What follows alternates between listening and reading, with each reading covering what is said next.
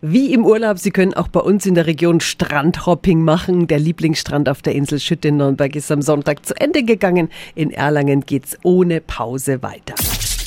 365 Dinge, die Sie in Franken erleben müssen.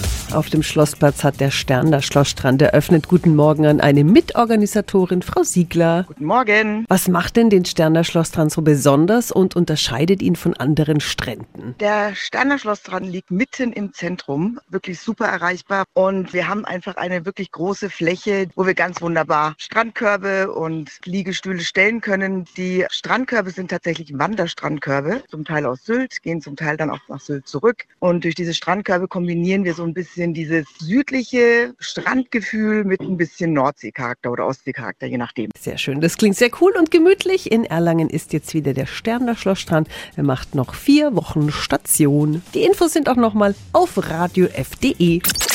365 Dinge, die Sie in Franken erleben müssen. Täglich neu in Guten Morgen Franken um 10 nach 6 und um 10 nach 8.